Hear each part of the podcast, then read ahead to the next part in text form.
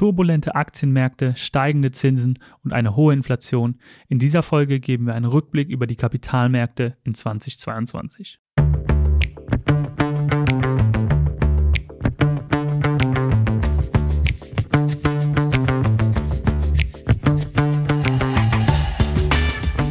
Hallo und herzlich willkommen zur letzten Ausgabe von 2022 von The Message, der Investment Podcast. Uli, spannendes Jahr hinter uns. Olli, ich bin froh, dass du gerade gesagt hast, die letzte Ausgabe 2022. Ich habe erst gesagt, die letzte Ausgabe. Ich dachte, ja. willst du aufhören jetzt oder was? Nein, nein, nein, mir macht das noch sehr viel Spaß. Okay. Aber wir haben natürlich ein turbulentes Jahr hinter ja. uns gehabt. Äh, draußen wird es aktuell sehr, sehr kalt. Wir sehen die Weihnachtslichter, sprich, das Jahr neigt sich dem Ende.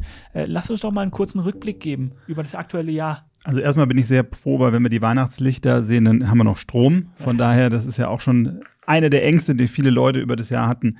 Also ich glaube, wenn man jetzt schnell zurückspult im Jahr 2022, es war ein sehr aufregendes Jahr und ähm, man muss auch sagen, wir hatten die letzten zwei Jahre bestimmt von der Corona-Pandemie, was ein Jahrhundertereignis ist. Im wahrsten Sinne Jahrhundertereignis, weil vor 100 Jahren hatten wir die letzte große Pandemie. Äh, und ich glaube, jeder war eigentlich äh, der Meinung, jetzt ähm, äh, äh, da ist Licht am Ende des Tunnels, es geht wieder zu einer Normalität zurück und ähm, jeder war auch da, glaube ich, guten Mutes, dass wir jetzt in eine neue Normalität kommen oder zurück zu einer alten Normalität und dann kam eigentlich der 24. Februar diesen Jahres, der eine Zäsur äh, in vielen Bereichen darstellt und äh, ja, die viel zitierte Zeitenwende, die auch die Portfolios erfasst hat. Ja, es war ein absolut unberechenbares Jahr. Ich habe vor ein paar Tagen auch ein sehr spannendes Kommentar gelesen, in dem gesagt wurde, man hätte alle geopolitischen Ereignisse und Veränderungen vorhersagen können und trotzdem hätte man bei den Preisen und Kursen an den Kapitalmärkten daneben gelegen. Ja, es ist, ähm, ich glaube, wir hatten, da kam einiges zusammen. Am, am, zum einen hatten wir teilweise sehr hohe Bewertungen, gerade auch bei, bei Anleihen zum Beispiel. Äh, und so wie viele Portfolios strukturiert waren, ähm, war einfach diese Resilienz nicht mehr gegeben. Ich glaube, das ist ein wesentlicher Punkt. Wir hatten letztes Jahr in einer unserer ersten Folgen auch gesagt, wie stelle ich mich mein Portfolio auf, um gegen Inflation uns abzusichern. Das war etwas, was wir gesehen haben und was vielleicht bei vielen nicht, äh, nicht eingeflossen ist. Und Anleihen waren einfach total unattraktiv. Also ich meine, wenn ich jetzt eine zehnjährige deutsche Staatsanleihe mit einem sowieso nominal negativen Zins hatte, da muss ich einfach wissen, da kann, äh, außer ich habe eine Deflation, nicht mehr viel passieren, um das einfach noch äh, teurer zu machen. Und ich glaube, das ist in diesem klassischen Portfolio, in der klassischen Portfoliokonstruktion, äh, was im, im angelsächsischen Raum gerne als 60-40 bezeichnet wird, also da habe ich einfach diese, diese schützende Funktion von Anleihen, die war nicht mehr gegeben. In der Vergangenheit hatte ich, wenn meine Aktien gefallen sind, habe ich durch meine Anleihen oder Staatsanleihen und gute Unternehmensanleihen eine Gegenbewegung gehabt. Das heißt, das hat es irgendwo aufgefangen, ausgeglichen. Ich hatte einen Sicherheitspuffer. Und den hatte ich jetzt diesmal einfach nicht mehr. Und ähm, da gab es viele besondere Ereignisse. A, dass die Staatsanleihen so gefallen sind, nicht funktioniert haben als Hedge. Dann ähm, klassisch die Leute, die vielleicht Tipps, also äh, äh, Inflation Protection, Protected Anleihen gekauft haben, haben wir letztens noch darüber gesprochen, in der da hat es gar nicht funktioniert. Also auch diese Anleihen haben diese Inflation nicht mit hochgenommen und wir hatten zudem halt unheimlich hohe. Die genau auf diese Inflation eigentlich ausgelegt waren, um von genau, der zu schützen. Genau. Also selbst wenn du das richtig antizipiert hättest und damit umgesetzt hättest, hätte es nicht geklappt. Was doppelt wehtut, glaube ich. Und wir hatten halt sehr hohe Korrelationen in allen Anlageklassen. Also ich mhm. meine, 2022 äh, war ein Jahr nowhere to hide, könnte man sagen. Man konnte sich da eigentlich nirgendwo verstecken, außer in der Anlageklasse äh, Energie, also im Rohstoffbereich.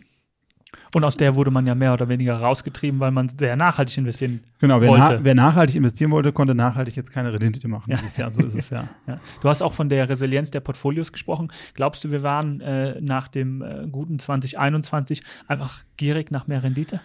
ja, es hat ja schon eine Normalität, dass man einfach sehr hohe Renditen macht. Und ich glaube auch die, die, die Allokation vieler Leute, also wir hatten ja jahrelange diese Rallye aus den Tech-Aktien fangen und Plus und so weiter, also äh, oder die, die, die chinesischen Aktien, die es ein bisschen eher runtergetrieben hatte, aber wir hatten halt diese Tech-Werte, die eigentlich alles äh, dominierend waren und aus der zweiten Reihe dann, wo dann auch immer größere Fantasiewerte rauskamen, die hart abgestürzt sind. Ähm, ja, das waren im Prinzip Hoffnungsträger, ähm, ähnlich wie 2000 damals hieß es im Prinzip äh, ähm, Eyeballs per Klick oder wie viele Menschen kann ich auf eine Homepage bringen. Jetzt hatten wir dieses Total Addressable Market, der in einem, natürlich für ein Softwareunternehmen oder ein Internetunternehmen umso viel größer ist. Und was man jetzt halt rausgefunden hat, das sind halt Long Duration Assets. Das heißt, die Gewinne liegen sehr, sehr weit in der Zukunft. Und was passiert ist, ist, wir haben jetzt, was natürlich auch brutal ist, ein sehr schnell, schnell steigendes Zinsniveau gehabt. Und das sind halt für alle Unternehmen, die einfach keinen realen Cashfluss haben, ist die Abzinsung höher geworden und damit sind die Kurse massiv runtergekommen. Wir haben die gut performenden Energietitel angesprochen. Ähm, der Ölpreis ist ja jetzt aber deutlich wieder zurückgegangen, oder? Ja, das ist auch total interessant, finde ich. Also wir haben die Märkte, die jetzt so ein bisschen auseinanderlaufen. Ich habe sehr starke Aktienmärkte jetzt in den letzten Wochen gehabt, eine sehr äh, Dollar Rally, also was eigentlich sehr positiven Ausblick für die Zukunft hat. Man sagt ja immer, der Bondmarkt ist eigentlich der schlauere. Dort haben wir eigentlich die Renditen, die wieder zurückgekommen sind. Bei den Staatsanleihen was eigentlich zu einer Vorsicht. Also wird da schon eine Rezession eingepreist? Hier und da sicherlich ja. Was dazu nicht passt, ist halt, dass wir die Ölwerte lange Zeit oder die immer noch relativ hoch sind, währenddessen der Ölpreis selber runtergekommen ist. Also wir hatten jetzt irgendwie 76 Dollar Ölpreis äh, im WTI oder 72 äh, Dollar das Barrel Brent, ähm, wobei wir schon bei Richtung 120 waren. Ja. Ähm, ich glaube, dass viele Unternehmen auf den Levels immer noch sehr gut gute Cashflows äh, bekommen, aber es verwundert mich schon, dass der Preis da ist, wo er ist. Was wir ansonsten noch hatten, ist natürlich ein Markt. Äh, wir hatten über die Long Duration Assets, also ich habe eigentlich alle ähm, Assets gehabt, diese negativen Realrenditen, die haben Leute dazu gebracht, irgendwo zu investieren, ähm, Fantasiesachen. Wir hatten einen sehr hohen Hype in, in NFTs, in Kryptos, in irgendwelchen Geschichten, die keinen Cashflow direkt bringen, aber wo man irgendwas macht. Und da ähm, gibt es vielleicht auch so ein altes Sprichwort, das heißt Trading Sardines. Das sind zwei Händler, die sich unterhalten. Ähm, und zwar geht also, handeln die Sardinenbüchsen und der Preis geht immer höher und höher und höher. Äh, und dann sagt der eine irgendwann, der kommt völlig aufgeregt ins Office und sagt, du, äh, also mit den Sardinen, äh, ich verstehe das gar nicht, warum die so teuer sind. Ich habe mal eine Dose aufgemacht, die sind schlecht. Dann sagt der andere, ja, die sind ja zum Handeln und nicht zum Essen. Ja. Und ich glaube, das ist das, was jetzt manch einer, da wurden Sachen gehandelt und immer weiter gehandelt, Greater Fool. Äh, du findest jemanden, der es dir noch teurer abkauft und jetzt kam halt die Realität die Gravität da zurück. Und wenn wir über einen Rückblick sprechen und alle Assetklassen ansprechen, sollten wir vielleicht auch Gold nicht außen vor lassen. Ähm, zum Thema Gold habe ich äh, in einem Jahr, das so turbulent war wie dieses und äh, wo alle versucht haben, nach Safe Havens zu suchen, sehr wenig gehört. Ja, Gold ist damals mit dem Kriegsbeginn ja auch erstmal schön mitgestiegen. Ähm, ich glaube, für einen eurozentrischen Investor äh, war es noch ganz okay. In Dollar gesehen war es ja zeitweilig auch im Minus. Ähm, andererseits die Funktion, diese Sicherheitsfunktion, die absolute, das haben wir in Märkten gesehen, ähm, wie zum Beispiel der Türkei, wo wir eine sehr hohe Inflation hatten, mhm. also wo die Lira abgeschmiert ist oder auch in Lateinamerika in den letzten Jahren. Also wenn du wirklich einen Währungsverfall hast, dann ist Gold ein Asset, das möchtest du nicht missen. Und ähm, wir haben halt jetzt zuletzt äh, ging da der Goldpreis wieder runter. Jetzt in den letzten paar Wochen sind wir wieder irgendwie von 1640 auf knapp 1800 Dollar gestiegen pro Unze. Äh, man muss natürlich das Ganze auch wieder in Verbindung mit dem US-Dollar sehen. Wir hatten einen unheimlich starken US-Dollar, der gegenüber vielen Währungen teilweise 20 Prozent zugelegt hat.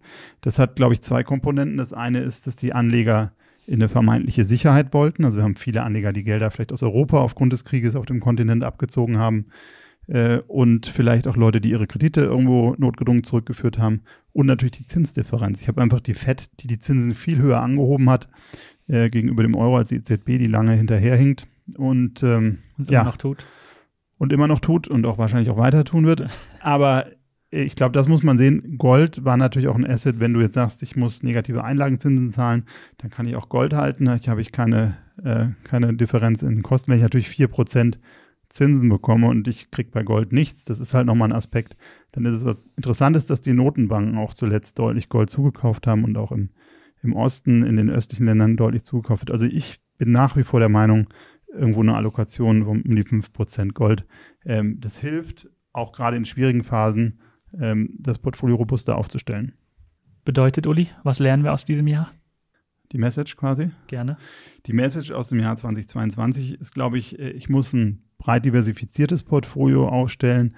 Ich muss gucken, was sind die Werttreiber der verschiedenen Assets, vielleicht auch mal eine Szenarioanalyse, was passiert mit den verschiedenen Assets, wenn das und das eintritt und dann eben zu schauen, äh, auch auf die Cashflows zu schauen. Also wirklich zu gucken, habe ich genügend Werte, die einen positiven Cashflow haben, die das dann eben mitigieren, weil die witzigerweise die Werte, zum Beispiel starke Dividendenzahler, haben deutlich besser performt in diesem Jahr als andere Werte. Das heißt, hier war analog früher, was ein Bond gegeben hat, durch starke Dividendenzahler, gute Titel. Damit konntest du den Gegeneffekt erzielen. Klasse. Und in der nächsten Folge sprechen wir dann über den Ausblick. Sehr gerne. Allen Zuhörern an dieser Stelle ein wunderbares Weihnachtsfest, einen guten Rutsch ins neue Jahr und fürs neue Jahr alles Gute. Bleiben Sie uns gewogen, schalten Sie rein bei Die Message. Der Investment Podcast.